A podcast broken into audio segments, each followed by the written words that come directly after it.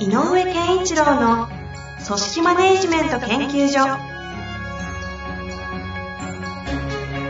組織が一体となりゴールを達成する究極の快感。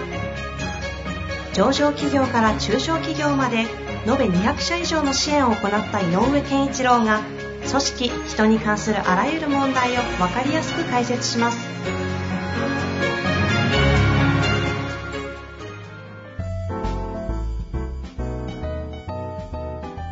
こんにちは、遠藤和樹です。井上健一郎の組織マネジメント研究所。井上先生、よろしくお願いいたします。よろしくお願いいたします。はい。さて、今日もね、 Zoom 収録ということで、そうですね。なんかだいぶ、あの、私もあんまり、 Zoom 環境でやったことあんまり仕事なかったけど、ここのとこ増えたので、だいぶ慣れましたね。すっかり定着しちゃいましたかね。まあ、あの、操作、操作が、まあ、不慣れな部分はまだあるけど、その、なんだろう、話してるっていう感じっていうのうんうん。うん。はなんかこ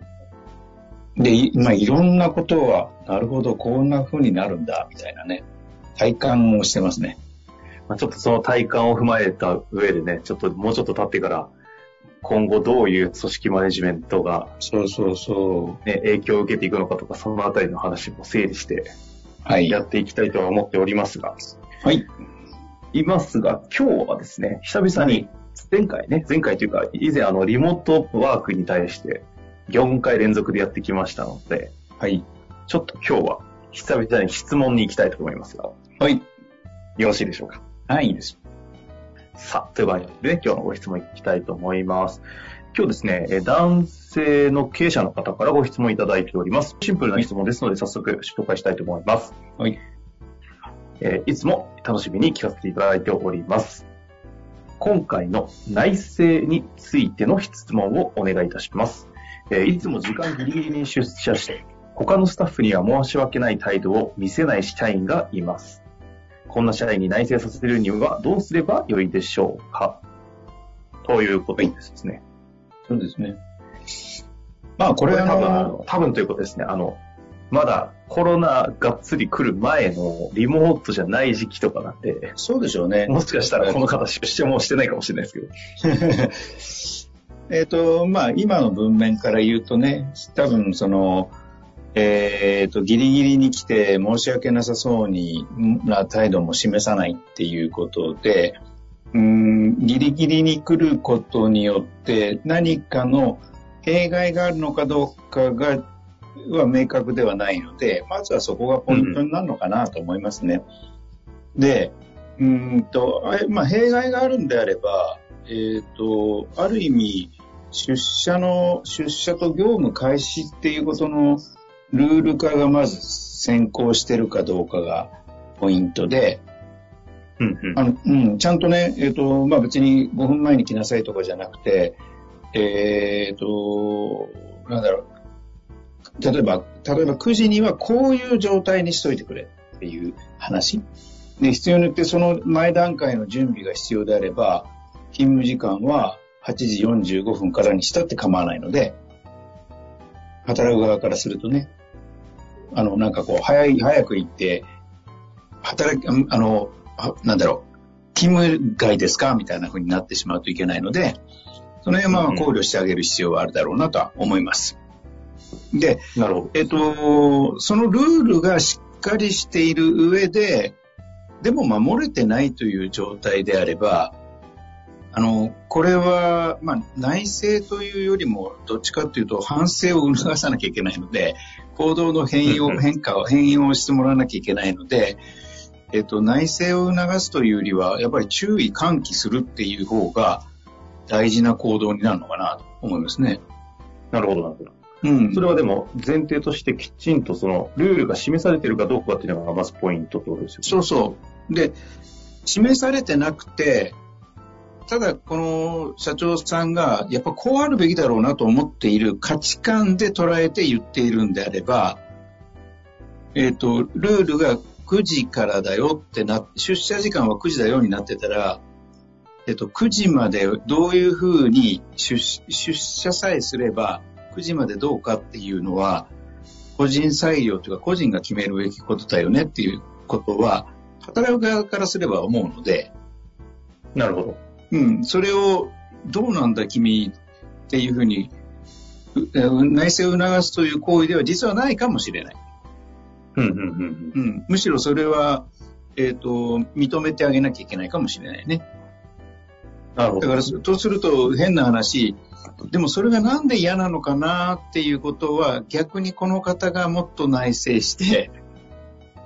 自分はどこのポイントを、あの嫌だと思ってるのかとか、どこが、えっ、ー、と、違和感を覚え、その違和感は解消すべき違和感だと思ったのかどうかということは自分で考えなきゃいけないね。ちょっと抽象的な言い方だけど、やっぱりみんなの9時っていう瞬間にどういう状態にしたいかみたいなことに対する価値観があったりするかもしれないし、そもそも働くっていうことに対するスタンスっていうものを問い問いたいのかもしれないし。うん。うん。だから、この人が大切にして、まあ経営者だし、この人が大切にしているものは、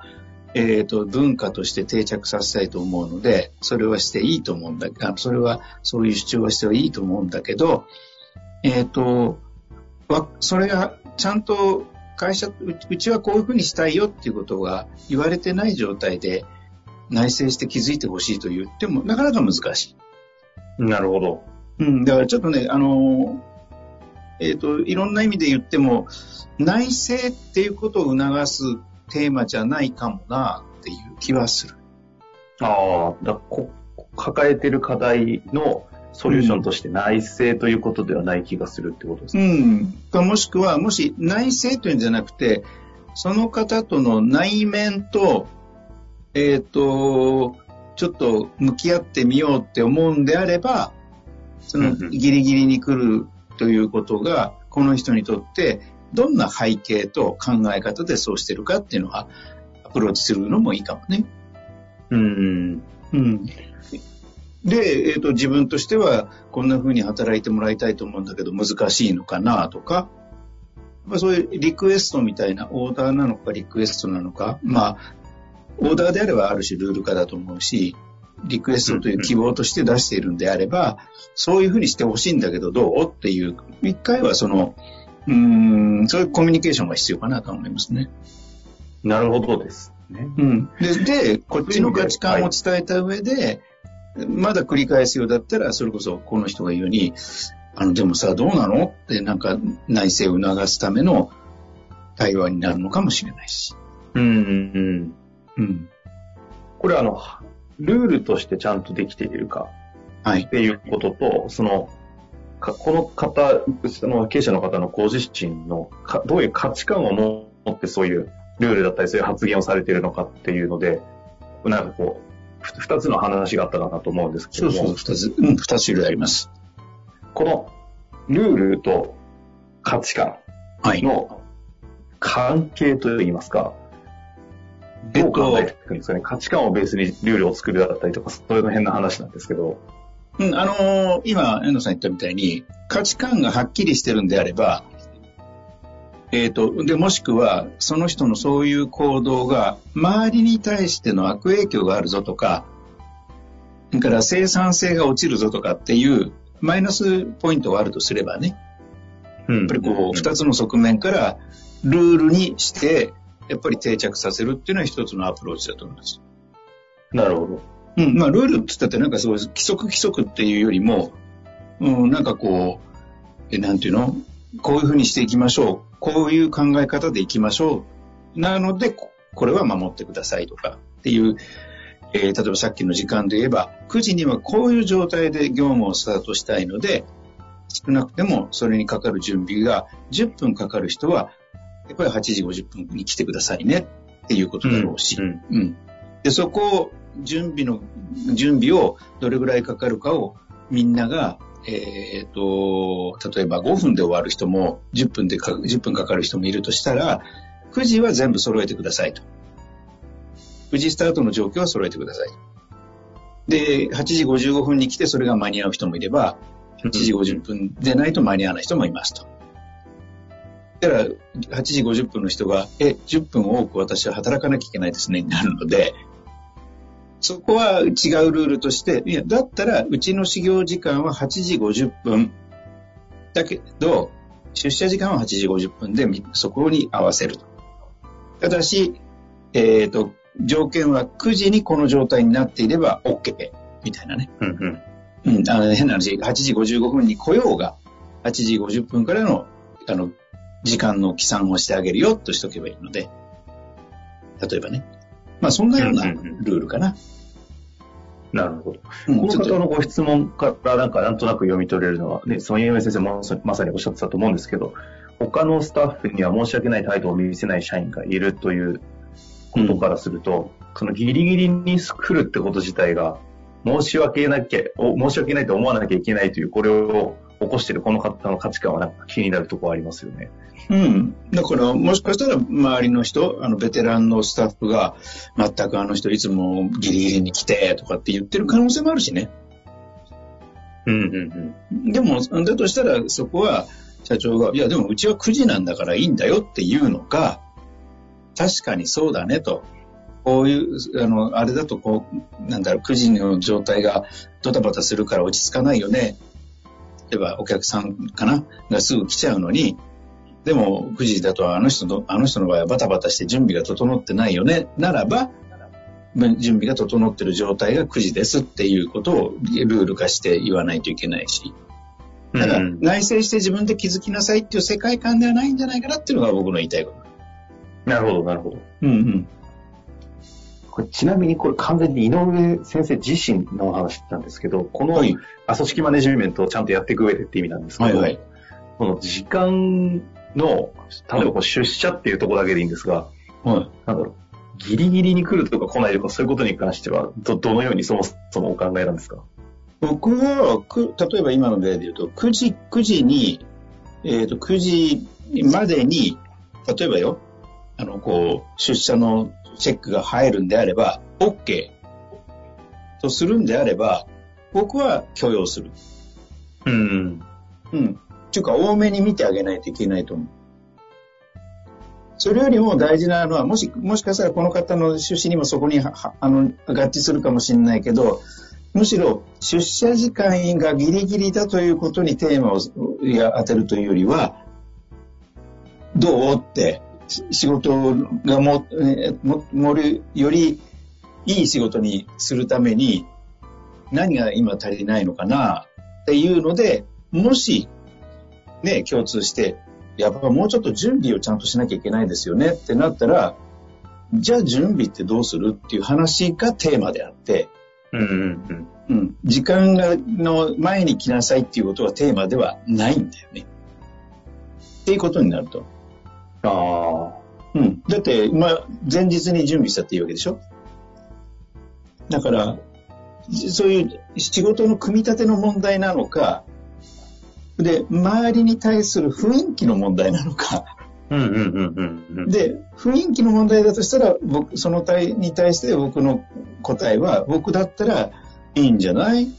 ?9 時にみんながちゃんと揃ってることが条件として、ちょ例えば朝礼がスタートするときに全員いることっていうのが条件クリアしてんだから、ギリギリだっていいんじゃない？汗かいたまま、常連さんがしても、みっともんじゃねえぞって言うかもしんないけど、でも、なんかこう、あえて叱るとかね、なんかそういう問題でもない気がするなってうんうんうんうん、って思うん。なるほど。う。うん。まあちょっとね、この話踏まえた上で、なんかまた質問をいただきたいなとは思いますけど。そうですよね。ちょっとそういうことじゃないんだよねって話の部分もなくはないのでね。でも、あの、今の文章だけの、あのー流れで言うと、ちょっとそそんなような、うん、こと。で、えっと、この社長さんは非難してるんじゃなくて、大事なのは、この、この職場の価値観と大切にすべきことは何なのかをもう一度考えてください。で、それが必要であれば、そういう方のためには、むしろ内政という手法をとって本人で気づいてもらうというよりは、ルールっていうのを一つ基準、基準を置いてあげないと、尺度を置いてあげないといけないんじゃないかな、みたいな。まあ、その上でもしかすると必要なのは、この経営者の方の内政というところから考えてみるっていうのも一つのアプローチということですね。何が嫌なのかなって自分の中でも見てみると価値観が見えると思うので、それは大事なことなので。確かにね。嫌だと思った時の内政ほど辛いものはないですからね。そうそうそうそう。いや、そう。辛いよね。もっと人はやるけど、うん、なんでこんなこと考えなきゃいけないんだとか思うしな。まあ、というわけで、今日の回答はこの辺りで終わりたいなと思います。はい。井上先生、ありがとうございました。ありがとうございました。本日の番組はいかがでしたか？番組では井上健一郎への質問を受け付けております。ウェブ検索で人事明快と入力し、